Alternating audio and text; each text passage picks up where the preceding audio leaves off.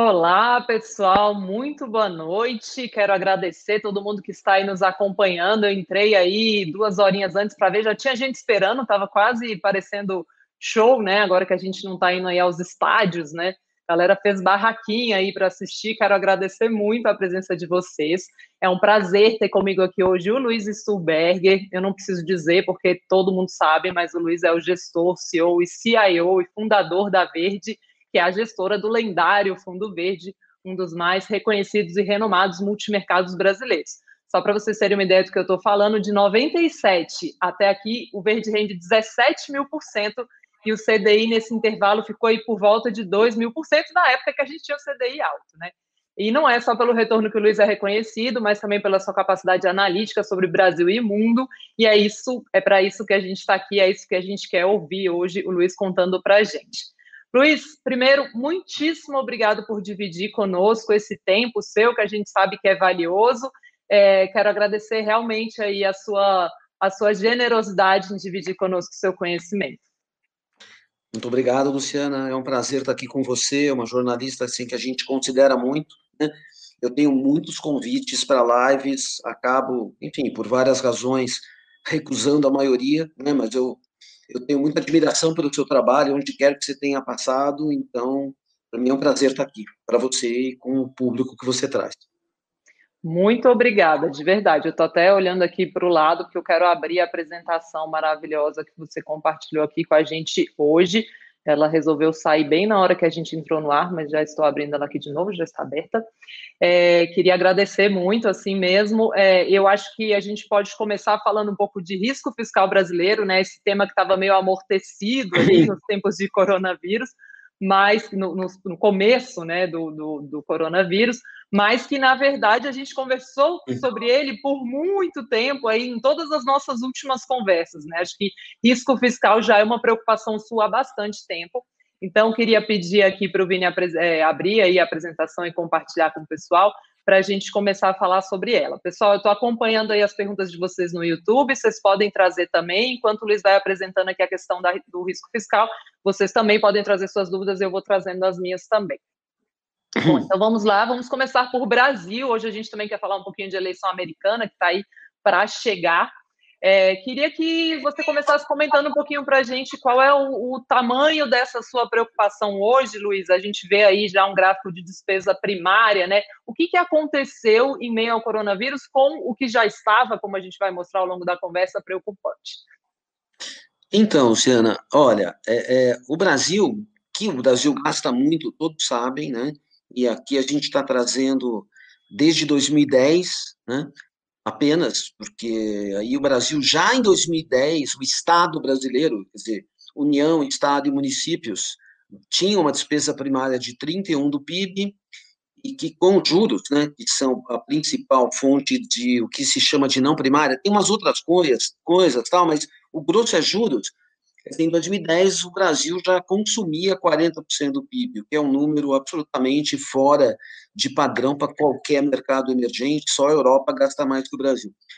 A gente foi piorando, piorando, chegou, vamos dizer, aí no governo Dilma, né, depois que, enfim, que houve o impeachment, é, foram votadas coisas muito importantes né, no governo Temer, como reforma, reforma é, trabalhista, e e o teto de gastos. Se não fosse pelo teto de gastos, eu já não sei como a gente estaria hoje. Né? Agora, é, reforma da Previdência e teto de gastos foram oferecidas né, via o parlamento ao povo brasileiro em nome de um futuro melhor. Né? Quer dizer, você faz um sacrifício que é gastar menos e, e depois, né, agora no governo Bolsonaro, reformar a Previdência, para ter um futuro melhor. E, infelizmente, dizer, por várias razões, isso acabou não acontecendo, o PIB acabou desapontando todos os anos, 17, 18, 19, por vários motivos.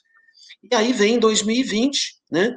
E vem, pegou a gente em cheio na Covid, né? Com o Estado brasileiro tendo uma despesa primária, enfim, está sendo discutido diariamente no noticiário, então eu não preciso é, comentar, né? Gastando 47% de despesa primária e 53, 54 é, contando os juros, quer dizer, a gente vai ter um déficit né, nominal de um trilhão de reais. Né? Um trilhão de reais, quer dizer, é muito dinheiro, né? Mas mesmo em relação ao PIB do Brasil, que é em torno de 7 trilhões, é um número de 15, 16 do PIB, é um número imenso, né? E agora a gente tem esse aspecto, né? Essas outras, esses outros concerns de proteção ao povo brasileiro, né? De um, de um certo cansaço, né? Que o, que o Congresso tem de uh, votar medidas impopulares e depois o resultado positivo não chega, né? Agora, olhando o Covid, né? vamos dizer, esse gráfico aí, acredito que muita gente que está nos ouvindo já viu, porque até o Banco Central usou ele, né? Quer dizer, olhando o, o, gráfico da direita, todos os países emergentes, né? Quanto é a dívida, né? Uh, PIB, uh, num eixo e no outro eixo, quanto se gastou de estímulo fiscal para enfrentar o Covid. A gente vê que o Brasil é o pior, mas o Brasil, assim, é disparadamente o pior, né? Você tem casos incríveis, né? Como o México, uh, ou a Turquia, que não deram assim nenhuma proteção social, 1% do PIB, né? Eu, eu não imagino como a sociedade mexicana, ou turca, ou colombiana, etc., consegue, conseguiram passar por isso, né? Uh, semelhante ao que o Brasil passou, gastando tão pouco, né? Mas, de qualquer forma, a gente, não, a gente foi o, o que mais gastou. E aí, quando a gente tem a dimensão dos números, né? Em 2019, é, o primário foi 62 bi negativo, né? Em, em 2020 é 800 bi, com juros vai para mais de um tri, e 2021 a gente não vai, depois de ter passado a Covid, voltar a 2019, vai ficar um estrago permanente, né? E que de 250 bi de primário, eu não sei quando é que isso vai melhorar. Enfim, uh, fizemos isso. E a gente, de fato, né, tem aí uma herança muito pesada, né? Quer dizer, isso é uma coisa triste para a gente, que estávamos indo por um caminho melhor para colher os frutos das reformas que plantamos em um governo, digamos assim, mais de economia liberal. Então a gente vê com tristeza, né, que o cenário antes da crise era a dívida PIB ir para 65 lá em 2030 e agora respeitando o teto, né, se tudo correr muito bem e aí embaixo, né, não sei que vocês conseguem ver nas letrinhas lá pequenas, né, assumindo dois PIBs de, de 3,5 e depois 2,5, que é uma assunção é, otimista, né, a gente chega lá em 2030, 90, 95 do PIB, né, e o primário só se recupera em 2030, né, mesmo é, cumprindo o teto de gastos que eu acho que a gente vai cumprir esse ano, mas cada ano que passa vai ficar mais difícil. Uhum. E aí, o que, que a gente vai ter que fazer para lidar com isso, né? Então, para olhar como o Brasil, isso não tem a ver com a Covid, né? É, isso é o Brasil como ele é, né? Quer dizer, a gente vê que quando o, o Brasil começou a subir a carga tributária, a gente sempre tem pensando que o governo Lula, isso ainda foi no governo do Fernando Henrique, a 32, 33 do PIB, ela fica mais ou menos parecida, ela teve um pico, depois da crise de 2008, a carga tributária caiu, o Brasil gasta mais do que todo mundo, né? Em serviços públicos gerais, né? Ah, muito acima, proteção social, a gente tem mais gasto com proteção social que economias avançadas, né? O que é inacreditável, né? pensar nisso.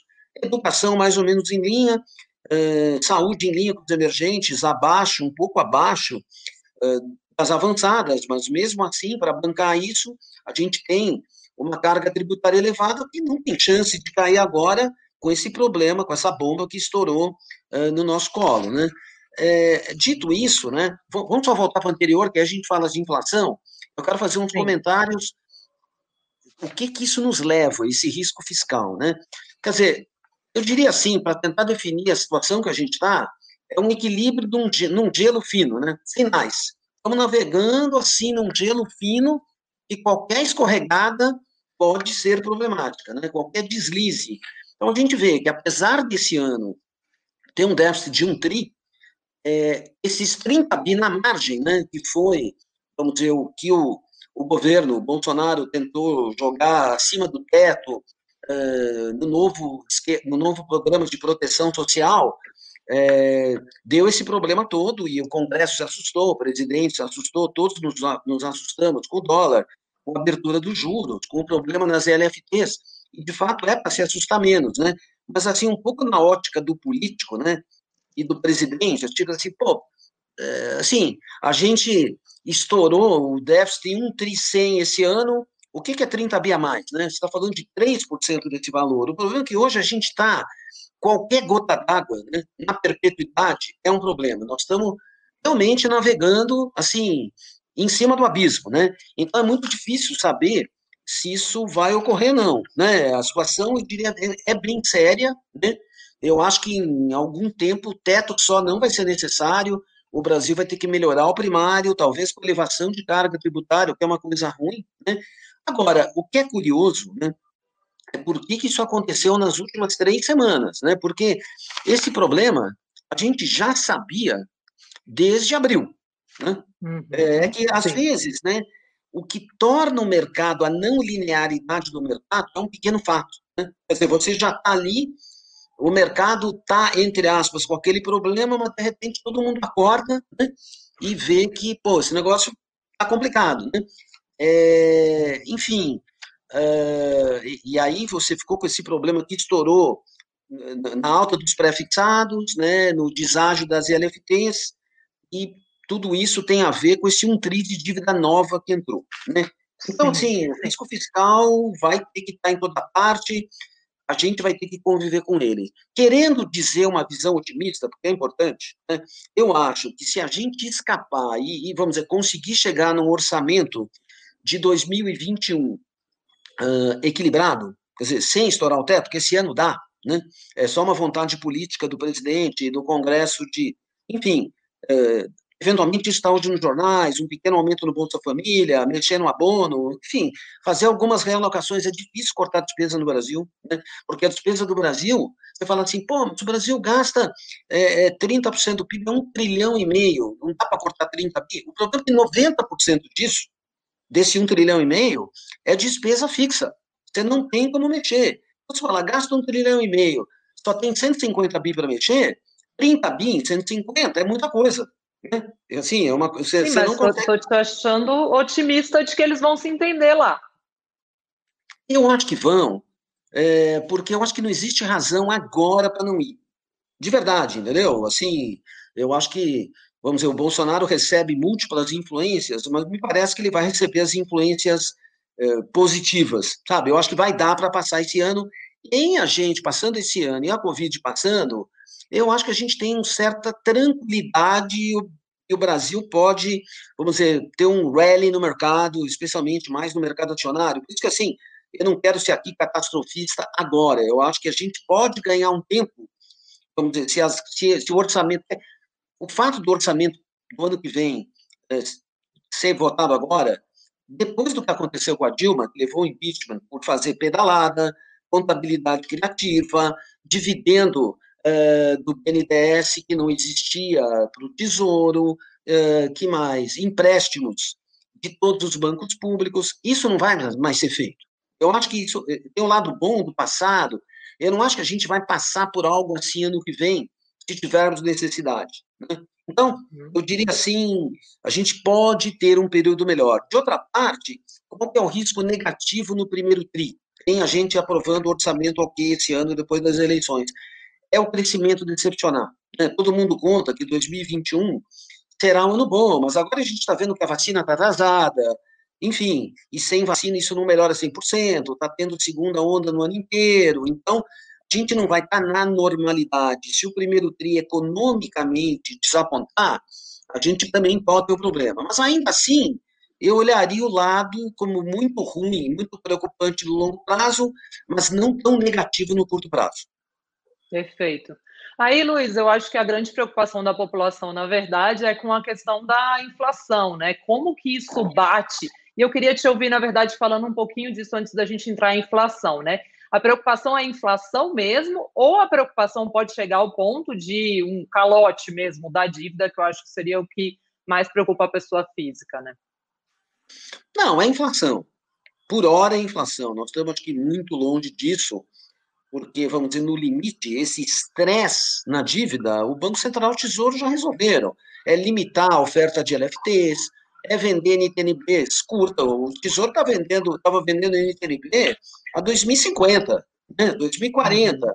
Agora está vendendo 2023. Ou seja, o custo disso tudo é encurtar a dívida, mas assim, encurtando a dívida, com LFTs curtas e Bs curtas, que vão ter grande aceitação no mercado, eu acho que isso está resolvido por hora. Embora, assim, um tri a mais de um ano para o outro é muita coisa. Você tem que arrumar alguém que vai comprar um trilhão a mais de dívida num país que o PIB está caindo. Né? Uhum. É, enfim, eu, eu não olharia esse risco por hora. E o Brasil ainda tem reservas cambiais sólidas, a gente está numa posição melhor e ainda tem uma taxa de juros baixa. Perfeito. Tá. Então, eu diria então, que o risco é a inflação. O risco é a preocupação inflacionária mesmo, tá certo. E aí, pensando em inflação de fato, eu estou aqui reabrindo a apresentação, porque ela está querendo fechar hoje. É, eu queria, na verdade, ouvir um pouquinho essa questão também, né? A gente tem, na verdade, a inflação, quando a gente olha até para a projeção, mesmo para focos, ainda que ela tenha aparecido aí, mas a projeção do mercado e, e do Banco Central parece algo tranquilo, tanto que o juros está super baixo e, e não tem essa perspectiva, pelo menos do que fala o Banco Central, de alta. Queria entender do seu ponto de vista, né? É, em que pontos estamos de fato da inflação? Né? A inflação está sob controle ou não? Então, aí tem várias métricas que eu gostaria de analisar e trazer esse debate. Né? Então, digamos assim, olhando a inflação desse ano, né, você tem, é, devido à, desvalorização cambial, né, é, o IGP né, o Índice Geral de Preços, que é muito, que vale para a indústria e foi muito impactado pelo câmbio, né, uma desvalorização cambial de 40%, não é brincadeira, é quase também da Maxi, né? A Maxi, em 99, foi de um dia para o outro dólar de 1,20 para 1,80. A gente não está tão longe disso, né? Quer dizer, está em 40 e poucos por cento, não é, não é não é uma pequena desvalorização, é uma maxi desvalorização, só que ela não ocorreu de um dia para o outro, ela ocorreu ao longo de, de seis meses. Então, assim, quando você vê o IGP a 18%, o IPA agrícola 46%, o IPA industrial 19%, o que está nos ajudando muito é a queda do petróleo. Né? O petróleo caiu 30%, então combustíveis caindo 6%. Agora, claro, o IGP não é o IPCA. Né? O IPCA ele é corretamente calculado pelo IBGE, baseado em pesquisas é, do orçamento familiar, a POF, e assim, ela em si é, não está errada. O que aconteceu é que esse ano é muito atípico. Agora, quando você olha o que, que foi o vilão da inflação brasileira desde o Plano Real, que no fundo o Banco Central diz que é o que conta. De fato, o que conta é a inflação de serviços. Serviços é a maior percentual do PIB, e o Brasil teve de 94 até ano passado, desde double digits de inflação de serviço até inflação 6, 7%. A inflação de serviços foi sempre muito alta. A inflação de serviços desse ano, é, devido ao desemprego e ao hiato, ao hiato que existe né, de mão de obra, ela está extremamente baixa. Ela chegou a ser negativa, está correndo aí a 2%. Agora, é, o que está acontecendo esse ano por causa do câmbio, por causa da mudança de hábito, de substituição no consumo das famílias de serviço por indústria. É interessante que o ser humano sobrou um dinheirinho ele gasta, né? Tirando os dois primeiros meses, não dá para você viajar, não dá para fazer muita coisa, você vai comprar bens, fazer reforma de casa. A gente está vendo isso está muito forte, está crescendo e está aparecendo gargalos em cimento, gargalos em aço, os preços estão subindo, isso nunca foi um problema do Brasil desde 94, mas agora é, nós estamos batendo um pouco de escassez. Só vamos voltar para o anterior, porque eu preciso é, é, olhar assim. E aí, é, é no IPCA, né, vamos olhar o que está subindo, o que está caindo. Então, esse, esse gráfico não é igual ao próximo, é importante mostrar. Aí, assim, o que está subindo no IPCA e o que está caindo. O que está subindo, é, a gente vê, é comida, né, que são cereais, óleos, tubérculos, leite, hortaliça e verdura, fruta, carne. Bom, isso tudo na média, né? A inflação de alimentos está subindo 13%, 14%. Eu não sei o último dado, né? Então a gente olha que de, de tudo que está subindo muito na parte da direita da tabela, só tem joias e bijuterias que não são de grande consumo, o resto tudo é, são, são itens, vamos dizer, muito relevantes né, no orçamento familiar. Quando a gente olha o que está caindo, né, o que está caindo? É, passagem aérea caindo 55%, transporte por aplicativo, é, mobiliário, hospedagem caindo 9, educação também chegou a cair muito. Aí eu me pergunto o seguinte: tudo que você compra, tudo que a população brasileira está comprando, está subindo de preço. Tudo o que a população não pode comprar, né, por causa da Covid, está caindo. Então, será que o IPCA ele é uma boa amostra da inflação? Né? Eu, eu até, eu até, vamos para o próximo slide, né? Aí, esse aqui eu acho bem, até me precipitei esse, aqui passando para ele, que esse é, é forte. Esse é muito impressionante. Só para entender, isso aqui não é a mesma tabela que o anterior. A, a, na anterior, a gente está vendo oscilação de preço. Nessa aqui é oscilação de consumo. É importante por não parecer que são iguais. Então, esse é o índice da Cielo, né? Faturamento nominal. O que, que a gente está olhando aí? Outubro desse ano contra fevereiro. Fevereiro, antes da pandemia, outubro agora, de 11 a 17, a Cielo publica isso é, toda semana. Então, a gente vê que o índice total de compra no Brasil está caindo 5, né? Mas em bens duráveis e não duráveis está subindo 4,6. Em serviços, né? Está caindo, deixa eu ver onde que está o serviço. 34%. Né? 34%, né? Quer dizer, é, enfim, aí dá para ver nesse item, né? Uh, o, o, vamos dizer, o que mais cresceu, é muito impressionante, né? Material para construção esse ano está 41% a mais que o ano passado. O que as pessoas não gastam em serviço estão fazendo uma reforminha. Né? Super é, nós hoje fizemos um call mais cedo aqui para combinar tudo e estava fazendo barulho de obra lá no vizinho do Luiz e no meu vizinho, né? Acho que é pois o maior é. exemplo desse consumo aí. Então aí a gente vê que tudo que está sendo usado, tudo está crescendo, né? É, na média, né? Esses itens que estão aí na, na, no chureado marrom, a inflação é de 6%. Né? É, dos que a gente não compra, né, é 1% negativo. Né?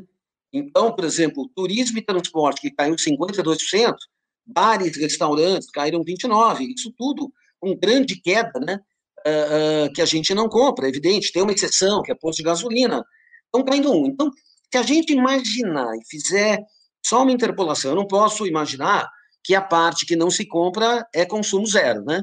Você imaginar que o que se compra é, sei lá, 80% e o que não se compra 20%, a inflação ponderada daria um número entre 4 e 4,5. Essa, 4 e 4,5.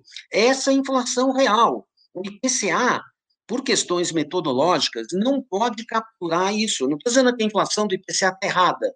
É que, como o orçamento familiar mudou só esse ano, né, e supostamente ano que vem ele volta ao normal, você tem essa questão, a inflação sentida é mais alta, não é que é absurdamente mais alta, mas é mais alta. E, além de tudo, essa tendência de compra de bens continuar, eu diria que parte do IPCA está grávido do IGP, ou seja, as indústrias estão com pressão de preço, que não é pequena, né? E com capacidade, vamos ter limitada, né? ela não consegue expandir oferta tão rápido, uh, e alguns gargalos aí com, com enfim, de, de componentes que estão faltando, podem subir o preço e a gente pode ter uma surpresa negativa na inflação nos próximos meses. O Fernando, que nos acompanha aqui, ele fala, então deduz-se, como sempre, que o valor atual da inflação é artificial. Eu vou complementá-lo. Isso significa que alguma hora o Banco Central vai ter que subir juro e é logo, dado que a inflação, no fim das contas, só está oculta? Eu já vou, eu já vou chegar para falar de câmbio e juros. É, é, antes disso, eu só quero fazer uma pequena anedota aqui para você, se você permitir, uma, uma coisa que aconteceu comigo, de verdade, não é um anedótico, é, é, isso aconteceu comigo em 1986, né? Eu acho que muita gente que está nos ouvindo não tinha nem nascido. Mas no final do plano cruzado, né? no finalzinho do plano cruzado, estava tudo fazendo água, o, a inflação já estava correndo solta, mas ainda tinha os fiscais do Sarney, tinha a Sunab, tinha a tabela.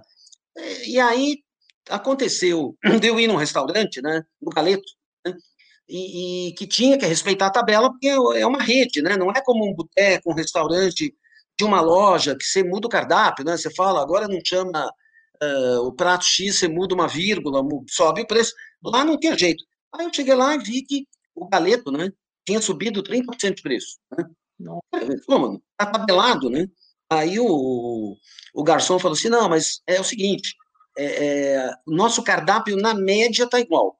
Então, a gente, subiu, a gente subiu o galeto, mas baixou 30% o camarão e lagosta. Aí eu falei ah. assim, então quero camarão. Ele falou, infelizmente hoje nós estamos em falta. Até porque comer camarão no galeto seria bem estranho, né? Nem sei se tem mais esse cardápio, mas essa coisa do que você não compra cai, me lembrou deste fato. Claro que não se aplica, mas é só uma brincadeira onde esse negócio é sério. Acho que devia ser pensado, enfim. Perfeito. Faz todo sentido. Então vamos entender o que está. Aqui ainda temos um pouquinho de retomada de serviços, né? Isso, aqui tem só uma repetição, não vale a pena perder muito tempo. Quer dizer, serviço, você vê que a deflação chegou a 3%, agora já está é, já está meio um pouquinho positiva, mas ainda assim a gente vê evolução né, do ICVA de serviços, quer dizer, perto do lockdown, que era 70%, tem 33%, e bens já estão é, para cima. Né? Eu acho que essa tendência ainda vai se acentuar por um tempo antes de reverter a média. Perfeito. E alimentação no domicílio? Então, esse é um gráfico interessante sobre a alimentação no domicílio que, e a relação com o dólar, né? Então, a gente pegou aqui desde 2006, então só lá 14 anos, né? É, a alimentação do domicílio, ela tem uma, ela tem uma reta de longo prazo, né? Que foi aí de 100 para 250 em 14 anos. Essa reta suporte é de 7% ao ano, né? Ou seja, o, o, a alimentação tem subido muito. E, curiosamente, nesse período, o dólar, né, vamos dizer que era 2 lá em, em, em 2006 e hoje está 5,60, acabou eh, empatando, né? Vamos dizer, eu acho razoável imaginar, né, que, que a alimentação no longo prazo suba igual ao dólar, mas na verdade o dólar sempre teve numa, numa reta anterior. Né? Isso é só uma coisa curiosa, né? E quando a gente olha, quer dizer, um motivo que eu acho que vamos dizer, os agentes econômicos olham na alimentação, é que toda vez que a alimentação faz uma corcova para cima, olha aqui na época da Dilma, né? Ela fez essa corcova acima da reta, ela cai, volta para a reta e agora ela está fazendo uma segunda perna. Eu acho que o mercado tem essa impressão que é possível que ela vá voltar. E a alimentação pode cair 6, 7% no ano que vem. A questão que eu acho que se o dólar não reverter para 4,5%, isso não vai acontecer. Essa reversão né, e alimentação pode ficar pressionado por muito tempo. Uhum. Tá certo. E aí a gente tem essa pressão de demanda por bens, né? E aí já uma previsão mesmo de inflação. A gente tem um salto ali, né, Luiz? É, mas esse salto é previsível, né? O que eu estou dizendo assim, isso aqui é o que está no preço. Quer dizer, a gente vai ter, mesmo que eu tiver errado e que a inflação não piorar e que o IPCA não tiver grávido do IGP e que o dólar reverter, uh, a gente vai passar por um pico de 4,6 com juros de 2, né? E para depois fechar o ano, se tudo correr muito bem, a 2,7. Perfeito. Opa, peraí, pulei. E o retorno da atividade? Isso, que está sendo muito desigual, né? Isso, só que isso, em vez de ser visto pela Cielo, é o mesmo gráfico visto pela ótica do PIB, como o Banco Central calcula o PIB, que é o IBCBR. Bate exatamente com os números da Cielo, Cielo ou seja, mesmo, mesmo padrão, né? serviços muito lá embaixo, varejo subindo, já acima do, do 100, e indústria de transformação também. Certo. Então vamos para os juros. Então, vamos falar de juros. Só antes da gente entrar nessa posição, eu estava aqui me lembrando, né, de que muito tempo a gente falou sobre risco fiscal, toda conversa que a gente tinha aparecia essa sua preocupação, mas quando eu vi na carta ali de, na carta de setembro, na carta de agosto, na verdade, divulgada em setembro, é, que vocês tinham zerado a NTNB longa, né, porque a gente conversava, mas você sempre carregava essa posição, uma posição muito antiga, na verdade, do verde, né, a B, e que vocês tinham zerado, eu falei, ih, agora, agora deu ruim. É. E eu queria entender um pouco isso, na verdade. Essa posição a gente zerou melhor que o mercado está agora, né? a gente zerou em termos de 4, está 4,20, 4,30, era uma posição de B50 grande que a gente carregava, né? pelo risco fiscal, porque eu acho que o risco fiscal vai cair por muito tempo. E é muito difícil da gente dizer quanto é o risco fiscal, né? vamos dizer, em cada ativo. Né? Eu acho que o jeito mais fácil de olhar o risco fiscal é pelo câmbio. Né? Então, a gente vai passar pelo câmbio depois, mas assim, eu diria que o risco fiscal no câmbio está é, em torno de 20%. Né? Ou seja, você para transformar o teu real em dólar, está pagando 20% a mais do que você devia, então, se você quer se proteger, né, é, é o que custa, né? Agora, o risco fiscal, a gente vai falar do câmbio depois, também está presente nos juros, né? Então, a gente vê que hoje o mundo inteiro desenvolvido se beneficiou com a queda de juros. Claro, o Brasil também. A Selic caiu de 4,5 para 2, né? Só que na curva longa, porque, ah, vamos dizer, as duas coisas são importantes. Assim, você vai dizer, o que vale para você analisar uh, o que é importante para o business, o que é importante para investimento, os dois, né? Quer dizer, uma parte a gente se beneficia muito pelo juro tá baixo, porque muitos empréstimos do Brasil são de curto prazo, então a economia, as empresas, as pessoas físicas se beneficiam, mas o investimento de longo prazo e a compra de ativos eh, que fazem, de fato, o Brasil crescer é pelo juro de longo prazo. Então, a gente iniciou esse ano com a B longa, com a B50 3,6, hoje ela está por volta de 4,20, 4,30.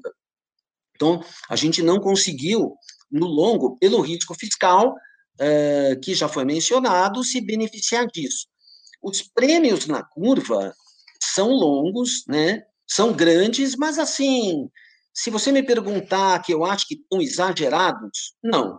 Eles não, não acho que eles vão cair, né? É, e acho que eles vão continuar, você vai ganhando dinheiro no carry, né? Vamos dizer, você quer comprar um juro longo, você vai carregando, carregando, se o Brasil não tiver um problema mais sério, você vai ganhar aquele carry que não é pequeno, a curva está assim, muito steep, né? Agora, é, o problema do juro a dois, né, e aí eu vou lembrar um pouco o que o Rogério Xavier falou, né, no início eu concordo com ele, olha, eu vou dizer, eu, eu errei esse ano, eu nunca imaginei que o governo ia baixar, mesmo assim, com toda a deflação, com, enfim, com todo o problema do lockdown, que a Selic ia cair a menos de três, sabe? Eu ainda acho que, é, vamos dizer assim, é muita coragem do Banco Central, né, e espero que ele seja bem sucedido, porque até agora ele está sendo relativamente bem sucedido, né? Porque quando você joga o juro muito para baixo, né? E eu não vou falar nada diferente do que o, Rogério falou, é, tem alguns aspectos, né? O primeiro é que você promove um problema no câmbio, né? Então, uhum. e, e, quer dizer, assim, é boa essa equação, né? Às vezes eu já vi o Paulo dizendo, você preferia uma Selic a 15 e, e um câmbio a 2, ou você prefere uma Selic a 2 e um câmbio a seis. No limite é melhor, mas não com essa rapidez. A gente, para reciclar os dólares, reciclar os reais que se acumularam com o CDB, com o CDI, precisa de, de tempo. E esse tempo não foi dado, entendeu? Não foi o suficiente. E o risco fiscal do Brasil era grande e piorou da maneira como a gente gastou esse ano. Agora, a, o outro, a outra questão afora a desvalorização cambial que vai provocar inflação no futuro, ela provocou pouco até agora, na minha opinião, do IPCA, vai provocar mais, é, é, é um pouco assim, para que descer para 2, para logo depois subir para 4? É, eu acho que o, o, que o país precisa é uma certa estabilidade, né? Você vai para 5, vai para 2, volta para 5 de novo. É, não é o que o Banco Central está dizendo, o Banco Central não está dizendo que vai subir o juro no que vem, é o mercado que está dizendo. O Banco Central está dizendo que não vai. Mas é, eu acho ruim isso, sabe? Porque no fim você leva o poupador a escolher opções erradas, né? Vamos dizer assim, é, uma, alguém falou isso no Brasil, né? Que com, com juro a dois você cogita até de emprestar dinheiro para a sogra, né? Quer dizer, é, é, isso foi o Maílson que disse isso. É verdade, entendeu? É, é, é assim, eu não acho que isso e, a desfuncionalidade no mercado de câmbio é, tem suas consequências. Né? Uhum. Enfim. É, Luiz, até puxei o gráfico aqui do câmbio, já que a gente começou a comentar, usando uma expressão sua aí que, que você costuma usar, claramente abrindo-se uma boca de jacaré aqui, né? É, sim, e, sim, em relação e, ao modelo, né? Sim, e é, só pulei aqui um slide, mas acho importante trazer, porque tem tudo a ver com essas distorções aí apontadas, e eu tenho certeza que os investidores que estão nos acompanhando sentiram isso na pele, vendo ali os fundos DI dando retornos negativos, o título Tesouro Selic, que é a poupança das pessoas, a reserva de emergência ainda, é, tendo prejuízo, né? Isso parece realmente um juro fora do lugar? Isso são sinais de um juro fora do lugar?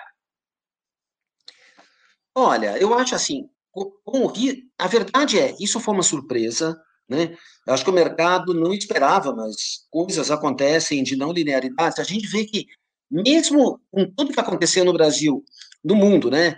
Crise de 2008, crise nos Estados Unidos, crise na Europa em 2011, crise da Dilma, a gente olha que as LFTs não se mexeram, né? Essa é uma LFT de quatro anos, o ágil perante a Selic, né? E ela, vamos dizer, evidentemente, quando a gente olha lá em 2002, chegou a 2% ao ano, né? De ágil. É, sim, foi um desespero, mas aí o Brasil não tinha reserva, o Lula estava para ser eleito, existia o risco de calote, coisas que não existem agora. Mesmo assim, né, ela chegou a 0,40, voltou, agora está 0,19, 0,20. Eu acho que isso veio para ficar, porque o risco fiscal vai, ter que estar em tudo, você entende? Ou seja, parte no pré, parte nas Bs e parte na Selic. Quer dizer, eu acho que, claro, quem ficar com as suas LFTs, o seu fundo DI, você vai recuperar isso, mas lentamente. Eu acho que a perda que teve não vai ser recuperada, tipo, semana que vem, ok? Uhum, tá. E aí, é olhando parte um pouco... do processo. Perfeito. E aí, a gente olhando um pouco, Luiz, antes de entrar aqui no Ibovespa, para então, é, no caso, vocês zeraram aquela NTNB longa, que era carregada há muito, muito tempo. Agora, é, você citou aí o Rogério Xavier, ele esteve com a gente na semana passada, e ele virou a mão, né? Ele não só zerou a parte, o pré-fixado, vai, mas ele também ficou tomado, né? Ou seja, para quem está nos acompanhando, se posicionando para ganhar com essa alta do juro. E é isso então, que eu queria ouvir, na verdade. É, isso, isso, volta só para o slide de juro, né? O dois, isso. Quer dizer, apesar, quando você olha ali, né? As, qual a Selic projetada no DI janeiro 22, né? Para dezembro 21? É uma Selic de 5%. É bastante, né? Para alguma coisa que está 2 é, hoje, né? Você tem 300 pontos de alta, então, é, vamos dizer, o mercado está precificando hikes em todas as reuniões, né, em, geral, seis hikes de 50 para o ano que vem. Não sabemos se vai ter ou não, vai depender da circunstância, mas se você me perguntar, quer dizer, o Verde ganhou, ficou famoso e ganhou muito dinheiro apostando contra o Carry, né? O Rogério mencionou assim, puxa, uh, apostar contra o é duro, né? Porque você fica pagando carrego. Toda vez que o Verde comprou dólar, você tinha que pagar o CDI, que não era esse CDI de 2, era de 19, né? Então, o custo era altíssimo de você fazer esse tipo de posição. Hoje não é tão alta, né? Também o Brasil está em outra condição. Agora, assim, é, como a minha visão estava errada esse ano, né? Vamos dizer, a gente perdeu o verde um pouquinho de dinheiro nisso, foi pouca coisa, mas de apostar que o Banco Central não iria é, baixar tanto juro, eu também não me sinto assim, eu estou esperando, o que eu mencionei para você, talvez a gente tenha aí três ou quatro meses depois que o Congresso votar as PECs, o orçamento do, que vem, do ano que vem for votado, talvez esses prêmios caiam um pouco, entendeu? Eu acho que isso é possível, não estou dizendo que é provável. Então, eu diria assim, é, muito, o mercado está muito aplicado nisso. Né? O mercado, os fundos multimercados, em vários vértices, etc., eu não estou, né? Também não estou na ponta tomada, mas assim, eu diria que também vou fazer uma outra brincadeira com você, tá? Assim, uhum eu sou tão averso, a, vamos dizer, se eu aplicar o pré-22, né, eu estou ganhando 3,20, né, contra um CDI de 1,90, é 2, mas é um pouquinho menos. Tem hike no ano inteiro, mas assim, eu não tenho coragem de fazer isso, tá certo? Também não acho que é para tomar, estou neutro, mas se você falasse assim, essa é brincadeira, não é para tomar ao pé da letra, se por acaso eu cometesse algum pequeno delito, não estou, nem cometi, nem pretendo cometer, cometer chegasse para um juiz o juiz dissesse assim para mim, Luiz, você tem duas possibilidades de pena, 30 dias de cadeia, né, ou ficado aplicado pré no janeiro 22, de hoje até o fim, sem poder mexer. Eu escolheria 30 dias de cadeia. Nossa, então, então realmente, e olha que tem muita gente escolhendo o pré, né? Mercado inteiro escolhendo pré. É. Perfeito.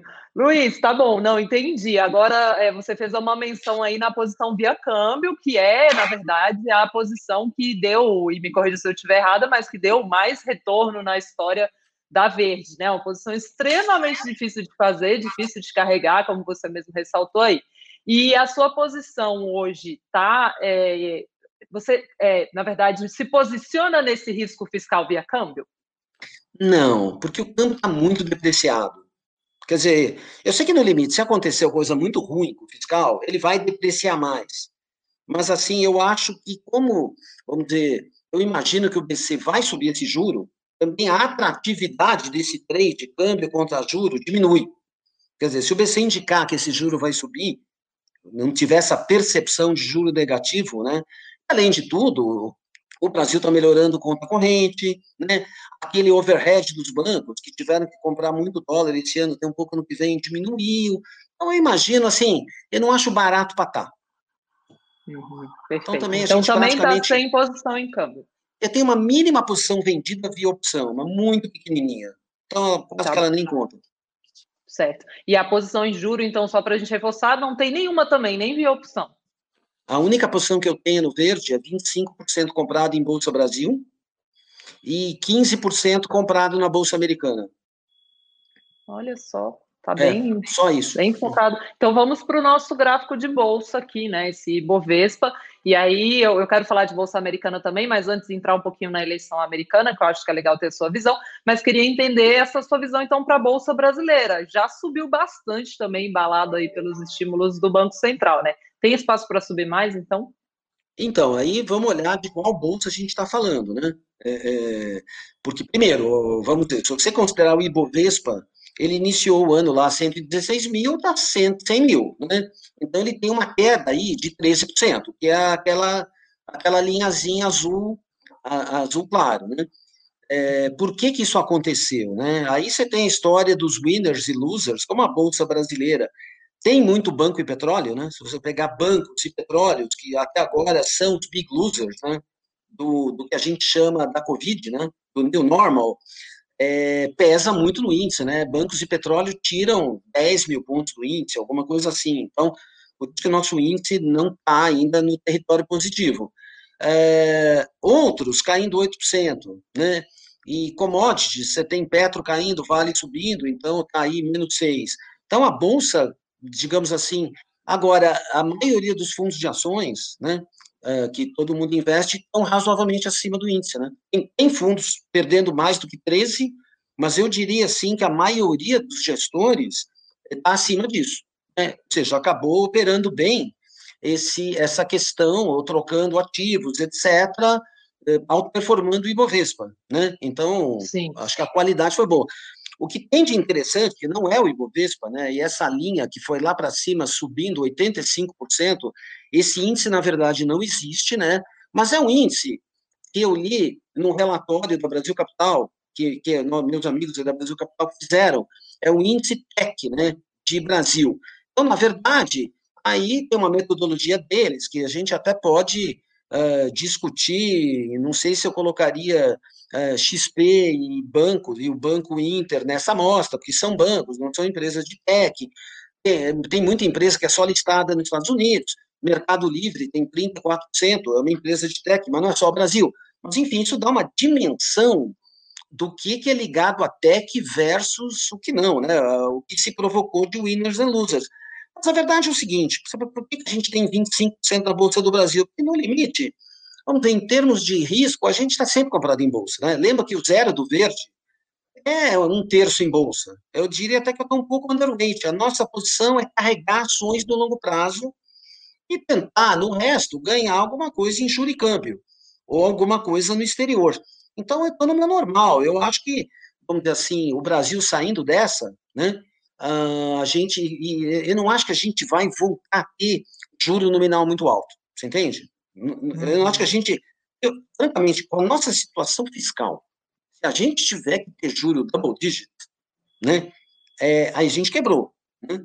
Quer dizer, isso, isso é uma coisa até que, que o Guedes, o presidente do Banco Central, tem, tem dito ao Bolsonaro, tem feito os congressos saberem que se por causa de 30 bi a mais é, no orçamento né, de, de, Bolsa Brasil, de, de, de, Bolsa Família, Bolsa Brasil, enfim, o, o, nome que for dado, tiver que subir a Selic em 3%, né, é, você imagina assim, para um país que deve 100 do PIB, né, você está subindo o juro em 3 do PIB. 3 de 7 tri são 200 bi. Né? 7 vezes 3, 21. Ou seja, para cada real gasto em mais gastos sociais ou outras coisas, você pode perder sete reais com aumento de juro. Aí eu vou te dizer que nós temos um problema. Né? Uhum. Então, eu acho que em a gente não tendo mais juro muito alto, que eu, for, for good reasons ou bad reasons, a gente não vai ter, eu diria que a bolsa é um investimento ok para ter, entendeu? Porque se você também uh, não quer ter bolsa, você também não quer ter título público, então é melhor tirar o dinheiro do Brasil, né? Enfim, uhum. e aí você tem que pagar um pedágio de 20% para fazer isso. Eu estou ok com essa situação. Eu acho que as empresas, assim, eu não acho o investimento em bolsa, nunca achei, né? Desde 97, alguma coisa que o, que o fundo eh, começou a trabalhar, um investimento para você dizer tem o risco ou não tem o risco. Você entende? Eu acho que faz parte do portfólio. Perfeito. Ô Luiz, e aí só para a gente entender em qual bolsa então vocês estão? É, é, não é essa da Tec, não é no Ibovespa, é mais defensiva? Qual é essa bolsa? No intermediário. A gente está no intermediário, né? E a carteira está indo bem esse ano. Ótimo. É bem tá alguma bom. coisa, diria, perto de zero, 1, 2%. Quer dizer, ela está bem acima do Ibovespa, mas obviamente está abaixo do índice de tech. Perfeito. Tem gente aqui falando, nossa, a Tâmara, gente, é para chorar ou rir? Acabou a renda fixa? Acabou a oportunidade da renda fixa, Luiz? No curto prazo, sim. O que é muito justo, né? Quer dizer, você quer ganhar um juro maior? Compra uma belonga. espera. Essa oportunidade, perto do mundo, hoje o mundo tem juros reais negativos em 10 anos em quase todos os países. Alguns são negativos nominais, como na Europa, é, outros são zero, como no Japão, e outros são negativos, são levemente positivos, mas menos que a inflação. Quer dizer, a vida do rentista no Brasil acabou. E isso é um dos motivos de otimismo. Perfeito. Quer dizer, não acho que. Tá, não acho, o juro do Brasil é 5, 6, 7, quer dizer, é um número aí digamos assim, de equilíbrio ok, mas não, não o dois não que era. Não o dois e nem o dois dígitos, né? Então, exatamente. Perfeito. Então vamos para os Estados Unidos, quero te ouvir falando sua opinião, eleições presidenciais americanas aí muito próximas, né? Muita expectativa. O que, que a gente deve esperar então? Aqui o, o Biden é o favorito, para onde caminhamos? Então vamos lá, isso é uma, é, vamos dizer, não só isso, é uma análise feita pelo meu time de economia, como eu acho que até agora eu não dei o devido crédito, e me desculpe, toda essa parte de Brasil, eu estou aqui falando para vocês, mas isso é um trabalho aí de todo o nosso time de economia, né, que levantou tudo isso, eu achei que ficou um material, assim, muito interessante, né, para a gente Muito, inclusive, aqui. Deixa eu aproveitar para elogiar a carta também da Verde, a última, achei que está extremamente bem construída, a gente sempre fica feliz quando a carta da Verde vem mais gordinha e farta. Muito boa carta. Sim, não, acho que a carta teve muita repercussão e no final espelha um, tanto quanto eu falei agora. É, bom, eleição nos Estados Unidos, né? É, o, o que, que todo mundo sabe disso, então vamos no, naquilo que não é óbvio, né? Quer dizer, o Biden, né? Ele tem uma vantagem, se fosse uma eleição normal, maior do que a margem de erro, né? Então a gente vê que a vantagem da Hillary, né, em 2016, faltando aí 10, 12 dias para a eleição, era de 4%, a do Biden é de 11%. Então é uma vantagem grande, é acima, é um pouco acima da margem de erro, né? Três para cima, três para baixo. A grande diferença para a eleição da Hillary é que, dessa vez, tem um número de indecisos extremamente baixo, extremamente anormal. Quer dizer, o Trump é aquilo, né? É, ame-o ou odeie, né? Quer dizer, ele não tem muito meio termo. Então, o número de indecisos, quer dizer, quem gosta do Trump gosta, quem não gosta, não gosta. Então, só tem 5% de indecisos, né? E nessa época, em 2016, tinha é, 15% de indecisos. Dito isso, tem um fenômeno que, não sei se vocês lembram, que foi o que todo mundo errou em 2016, que é o chamado shy voter, né? o, o eleitor envergonhado. Né? e que uh, provavelmente não tem esse ano, né? mas existem analistas que a gente respeita que dizem que dos que se dizem indecisos, né, uma parte razoável votaria no Trump, e que o Trump teria de 1 a 2% desses 5% para ele, que não são indecisos, mas são ainda pessoas. Quer dizer, tem aquele Trump que se orgulha de ser Trump, que é a maioria, né? e que pode ter o um envergonhado. Por isso que, assim, isso aqui não é uma barbada, a chance do Biden é muito grande, mas aí ainda, né, o Trump tem alguma possibilidade, 10, 15%. Sim. É... Temos votos pelo correio. Então, essa é a grande diferença, são votos pelo correio. Assim, olha a quantidade de gente né, que votou pelo correio esse ano até ontem, 26 milhões, em 2016 eram 5 milhões, a expectativa esse ano, os Estados Unidos tem 210 milhões de eleitores, 50 milhões não votam. Esse ano, os, democratas torcem, né, para algumas comunidades como, como os negros votarem, né, que eles têm um índice de absenteísmo muito grande, e certas figuras lendárias como LeBron James e outros estão fazendo campanha para votar, mas vamos supondo que 160 milhões votem, é, metade vai votar pelo correio. Né? E aí, o problema do voto pelo correio é onde está toda a briga com o Trump, né?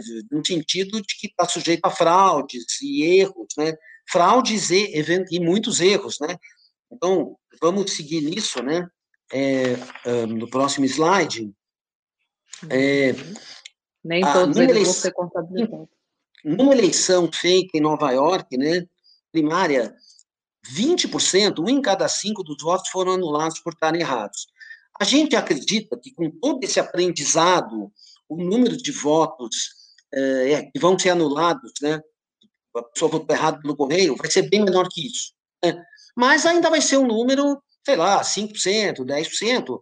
E como aí você tem uma das coisas, eu vou te dizer, mais estranhas que tem também nos Estados Unidos como no Brasil, né? Quer dizer, o eleitor do Trump, né, bem como o bolsonarista, vamos dizer, típico, né? O, o bolsonarista de carteirinha, né? É, não os que recebem os 600 reais, etc. Isso é incrível, né? Ele não tem medo do Covid, né? É uma, é, porque se você olhar na história inteira americana, democratas e republicanos têm plataformas econômicas e sociais extremamente diferentes. Né? Isso já seria suficiente para você separar democratas de republicanos. Agora, só voltando no anterior, puxa, é, é, é os, os, eleitores que não têm medo do Trump, dos, dos, que votam em perto, 67 votam no Trump e 33 no Biden, e quem vai votar pelo correio né? 82 do Biden e 18 no Trump, né? Isso é uma coisa, assim, muito incrível, né? Muito, muito, muito, muito, não sei nem como analisar, eu nunca vi um sociólogo ou algum, alguém me, querendo me esclarecer esse ponto, né? É uhum. maluco mesmo no, no, no, votante, né? Muito maluco. E, e aí, aí vem esse desenrolar pós, que é até o que o pessoal já está comentando aqui no chat, né? Essa grande preocupação de que o negócio fique se se enrolando aí depois até chegarem a um resultado real da eleição, né? Então, pois é, eu, um dos argumentos né, do Trump contestar o resultado, e ele vai, é que ele tem uma maioria na Suprema Corte, né? Cinco contra três, ou seis se a juíza for confirmada, mas assim, francamente, é, mesmo tendo republicanos, indicado por republicanos na Suprema Corte Americana, eu não acho que vão anular as eleições, cancelar as eleições. Isso aqui também é estado por estado, você entende? Não existe assim, eu vou anular a eleição pelo correio no país inteiro. É uma briga grande, longa. O que pode é tentar vamos levar isso para uma discussão de mais tempo. Esse é o pior cenário. Né?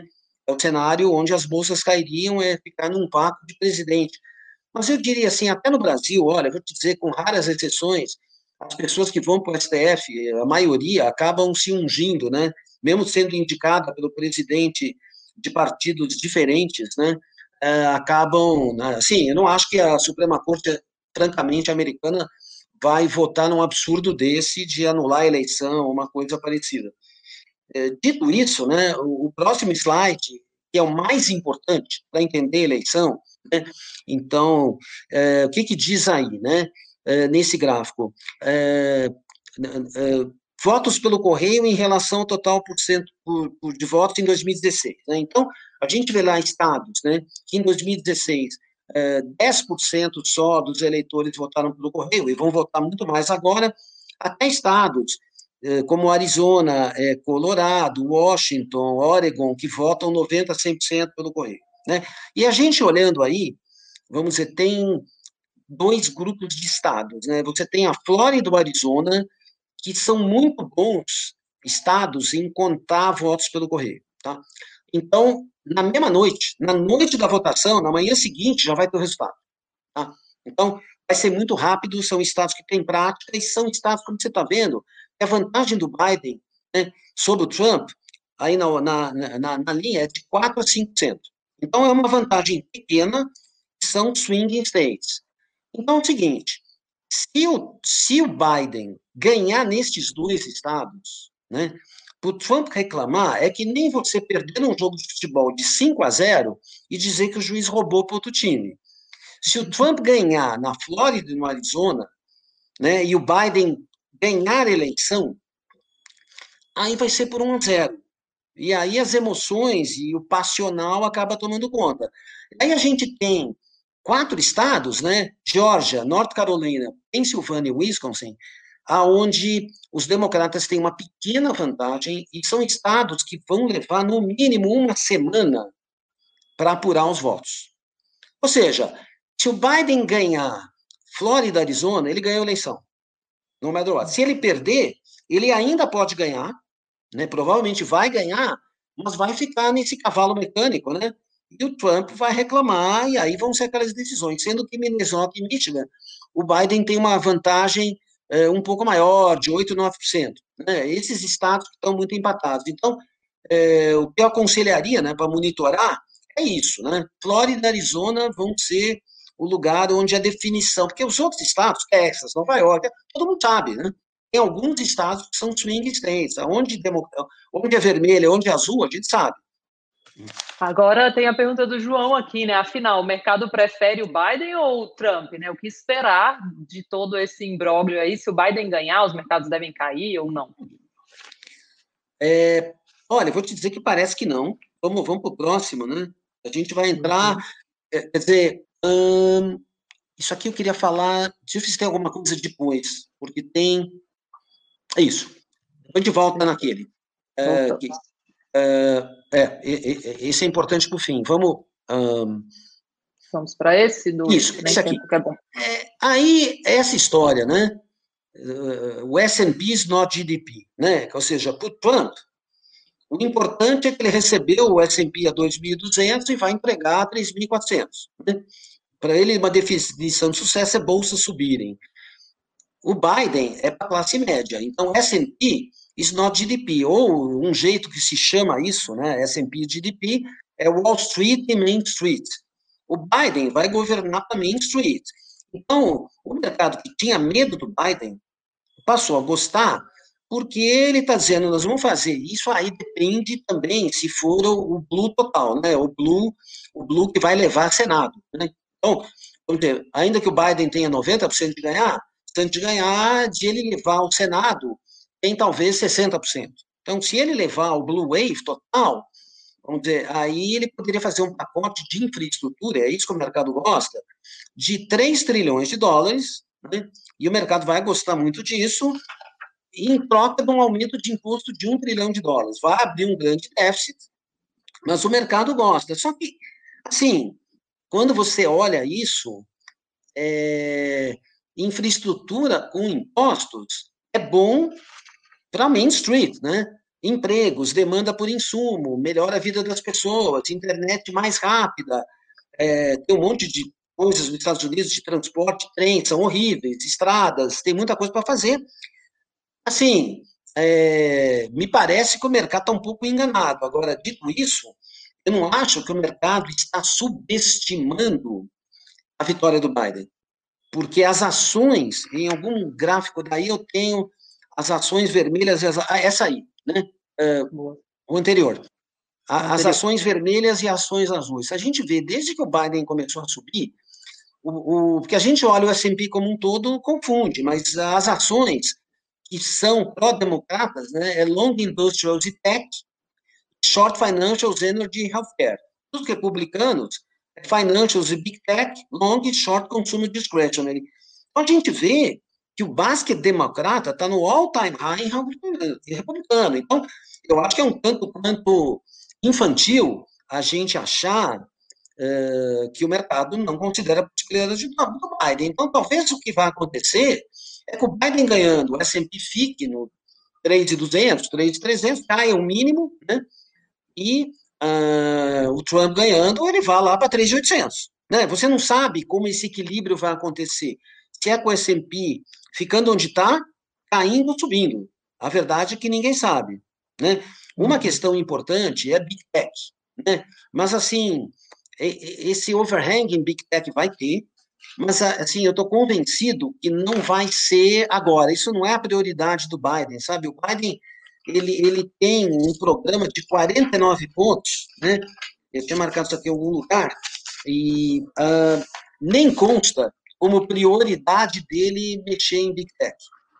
Uhum. Bom, que era até o que o pessoal já estava comentando aqui no chat, desse risco de maior regulação das big techs.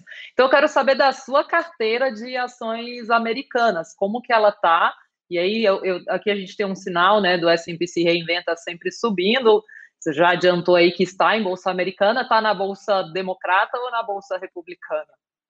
Uh, a carteira, sim, eu tenho um grupo de pessoas muito bom e talentoso que faz isso tá? E que tem um fundo de ações global, que eu recomendo muito para os investidores, porque tem poucos no Brasil, tem a versão em reais, tem a versão em dólares, é uma turma, assim, que está há três anos fazendo um trabalho excelente. Então, assim, eu acho que aí tem uma discussão de bolsa, né? Primeiro é uma simples, PI, né? Quer dizer, o PI do S&P sempre foi 17. Se você pegar por conta da Covid, de juros baixos a perder de vista, você pode imaginar que ele trabalhe num PI 20. Então, seria um número aí na faixa de 3,300 para o S&P, 165 de lucro ano que vem, vezes 20. Mas como o mercado, vamos dizer, tech está subindo né, no índice, e tech é um, é um, é, tem PIs mais altos, tem gente, eu estou falando assim, Goldman e outros, achando que pode trabalhar num PI 22, próximo de 3,800. Mas assim, a gente não liga muito para isso, a gente acha que tem valor em, em muitas empresas, a carteira que a gente tem é relativamente concentrada, são 10, 14 nomes, e evidentemente tem muito, muita coisa ligada aos big winners, né? Porque é, a Covid, né, trouxe um, uma mudança muito grande, né? E os gestores que pegaram isso no início, em março, abril, viram, foram muito felizes, tanto no Brasil quanto fora do Brasil, né? Que é uma mudança secular, né? Vamos dizer, é uma mudança que aconteceria em 10 anos, aconteceu em seis meses. E aí você tem os big losers, né? É, que são bancos, oil and gas, natural resources e também real estate corporativo, né? E eventualmente shopping, né? Assim, você tem e os big winners, né? São tech, biotech, healthcare, é, communications, né? Que são os que a gente chama de uh, growth defensives, né? Os losers são os velhos cíclicos. Então, assim, é muito complicado de falar de, bol de bolsa mundial, né? E eu acho que eu nem me sinto à vontade, né? Eu tenho um time muito profissional que cuida disso. Então, eu diria assim, a gente acha que tem um bom upside e continuamos comprados na bolsa, mas sabendo que se o Biden ganhar algum tipo de queda desses preços, eu acho que possa ter no início.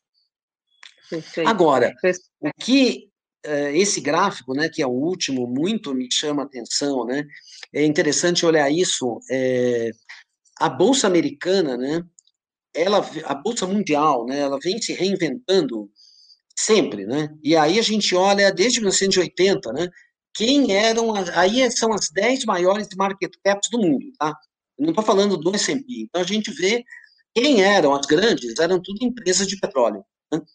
É, a época das sete irmãs, em 1990, das 10 maiores empresas do mundo, sete eram japonesas. Incrível, né? Hoje acho que não tem nenhuma. Né? Em 2000, foi a bolha da .com. Em 2010, foi a China, petróleo e bancos. Né? E em 2020, tech. Né? A questão é, a bolsa sempre se reinventa subindo. Agora, sabe quanto era o market cap da bolsa americana uh, no fim dos anos 80. Quanto? Pouco menos de 3 trilhões de dólares. Isso é o valor só da Apple hoje. Exatamente, estava lembrando da, do da Bolsa Americana. Fez com um monte de Tudo bem, teve, teve, tem 30 anos de inflação, mas assim, uh, o que eu fico pensando, né, não por curto prazo, porque no fim as big techs estão subindo porque outras estão caindo, né? Elas estão tirando, são cinco empresas, né? roubando share e profits das outras 495, né? Certo? Esse aqui é o, que é o problema da Bolsa, né? É, agora, eu fico pensando assim, o dia que tiver uma nova reinvenção, né, que não for Big Tech, será que vai ser com a Bolsa subindo, né? Quer dizer, a, a, o mercado sempre, você sempre, é impressionante que isso aqui, eu não estou falando em 100 anos, né? Quando eram bancos, é, carvão, no fim do século XIX, falando não sei de 80, há pouco tempo atrás, né? A gente teve cinco, quatro mudanças muito significativas. O que me leva a ter o seguinte, que não existe coisa safe no mundo. O recado que eu posso dar, infelizmente, né? Todo mundo gostaria de ter uma poupança e investimento que desse para você viver uma vida confortável, né? Ganhar algum dinheiro no mercado de capitais e deixar algum legado para seus filhos, né? Ó, deixei aí uma riqueza, né? Hoje, a única conclusão que a gente tem é que nada é safe. Perfeito. E aí, Luiz, eu queria fechar essa toda essa apresentação, é muito legal, o pessoal aqui elogiando muito, agradecendo pela bela aula. É, sua preocupação com ter proteções no portfólio sempre foi muito grande, né? É, e aí isso impressiona, porque mesmo nos anos em que o seu cenário ele não acontece, ele anda contra aí as suas projeções, é, o verde não perde muito dinheiro, né? Eu até ganho um pouquinho. É, queria saber se tem alguma proteção aí, via opção, ou que seja, você chegou a comentar sobre o câmbio, mas que é, você está montando nesse momento para, se der tudo errado, né, é, o que, que deve subir? Então, eu tenho duas posições que eu não comentei. Eu tenho um hedge de, de bolsa americana, é, aí para janeiro, é, eu tenho um put spread do, do S&P de 3,400 para 3,200 funded, com uma put a 2,800. Quer dizer, eu só passo a perder dinheiro, vamos dizer, isso vira pó, né? O prêmio ou abaixo de 2.600, francamente, eu acho aí 30% a bolsa americana, 25% quase impossível. É uma posição que eu tenho, não sei se eu vou manter. E uma outra posição, que não é o resto, que eu gosto, é uma posição long end short dólar via opção. Porque, na verdade, eu acho que os democratas ganhando, né, o dólar vai enfraquecer no mundo, né? é uma coisa natural, de mais déficit, sabe? Os Estados Unidos, é, até se quiser voltar é, para aquela página que eu esqueci, da carga tributária, né? É, que eu, eu, ia deixar o fim, a, a, carga tributária nos Estados Unidos, é, mas, não, é, vamos lá. Trump, essa. Essa. A gente vê para um país né, que é uma potência global, compara ela com a Europa, né, ela é extremamente baixa. Né? E os Estados Unidos está fazendo déficits né, crescentes, né? e com os democratas no poder vai piorar. Assim, os Estados Unidos é isso há muito tempo, né? ele tributa muito pouco.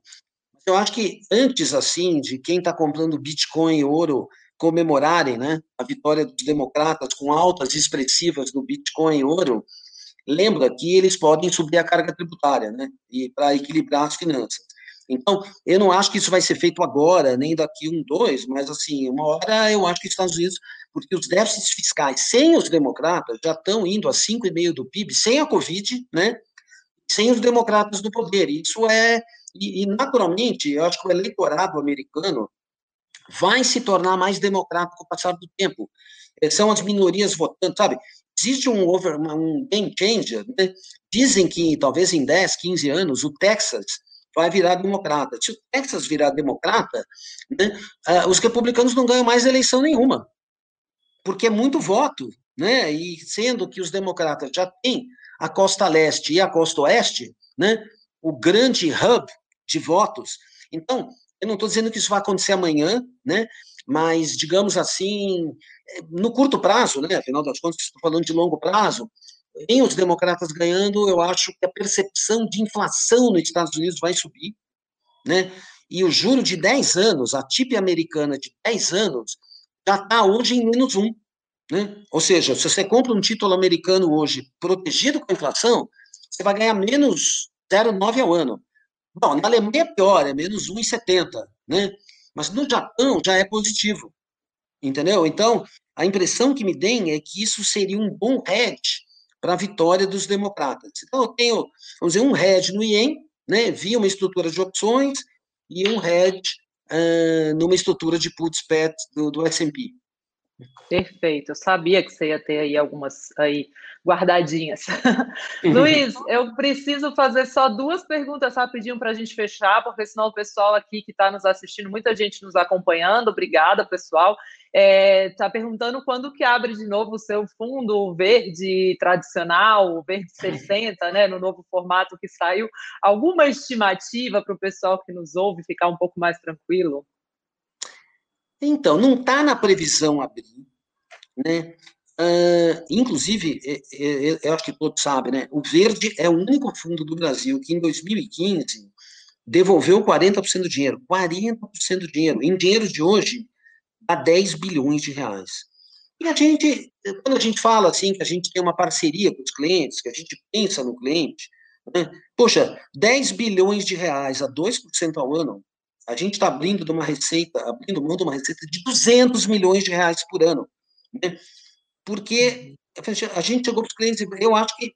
Eu lembro Brasil, disso, eu fiquei impressionada. O tamanho, o tamanho do mercado do Brasil, quer dizer, olha a quantidade de multimercados que tem, é enorme, né? Olha a quantidade de fundos de ações que tem, a liquidez dos mercados é baixa, né? Se tiver um estresse, a liquidez é mais baixa ainda, o mercado de renda fixa no Brasil, você vender uma B50 é só no call, o dia inteiro e não tem liquidez, então não é, sabe, uh, enfim, a gente tem resgates todos os anos, né, como a gente não aceita aplicação, tem um pouco de resgate a conta gotas, não quero dizer nunca, né, mas não está nos planos, né, tá. então, se alguém gosta da verde, né, tá certo? Eu acho que a gente tem, eu recomendaria o Fundo Global, porque é onde tem liquidez, tem espaço e a gente tem um grande time de gestão. Não estou dizendo que o verde nunca vai abrir. Não tem, né? O futuro é o futuro, mas não está nos planos, porque a liquidez de bolsa melhorou, mas assim, também melhorou, dobrou, né? A liquidez era 7 bi, hoje é 20. Só que o número de multimercados e fundos de ações quintuplicou. E abre uma asset a cada semana né? E as assets estão todas com um bilhão, dois bi, cinco bi, dez bi. Então, eu acho uma certa imprudência, de verdade, com o dinheiro dos clientes, ficar subindo os ativos do fundo só para a gente ganhar taxa de administração. Eu não acho isso uma coisa justa com o cliente. Perfeito, muito bem colocado. Então, para a gente fechar, o Rodrigo pediu aqui pergunta de um livro, né? É, Luiz, eu sei que você gosta muito de ler, quem trabalha com você conta isso para a gente. E queria que, né, para a gente fechar a live deixando algo aí para as pessoas que nos acompanham, indicasse um livro que os investidores devem ler.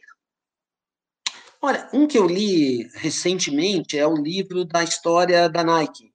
Da, como é chama? Já estou esquecendo o nome aqui. Tem português? Maravilhoso, eu já li, mas também esqueci o nome. Mas ele é, é maravilhoso. É Shoe Dog, né? Em inglês.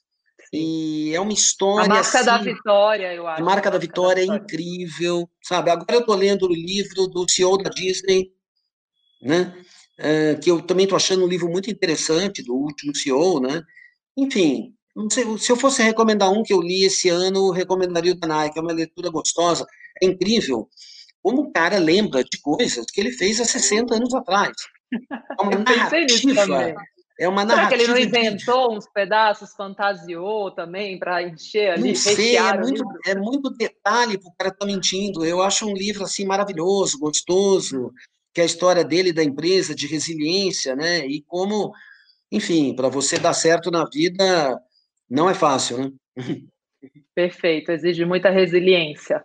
Luiz, muitíssimo obrigada. O pessoal aqui nos comentários não me deixa mentir. Muito felizes, agradecendo pela sua aula de economia, de ética e de todo o ensinamento, a sua generosidade de dividir isso com a gente. Obrigada, de coração. Obrigado, Luciana.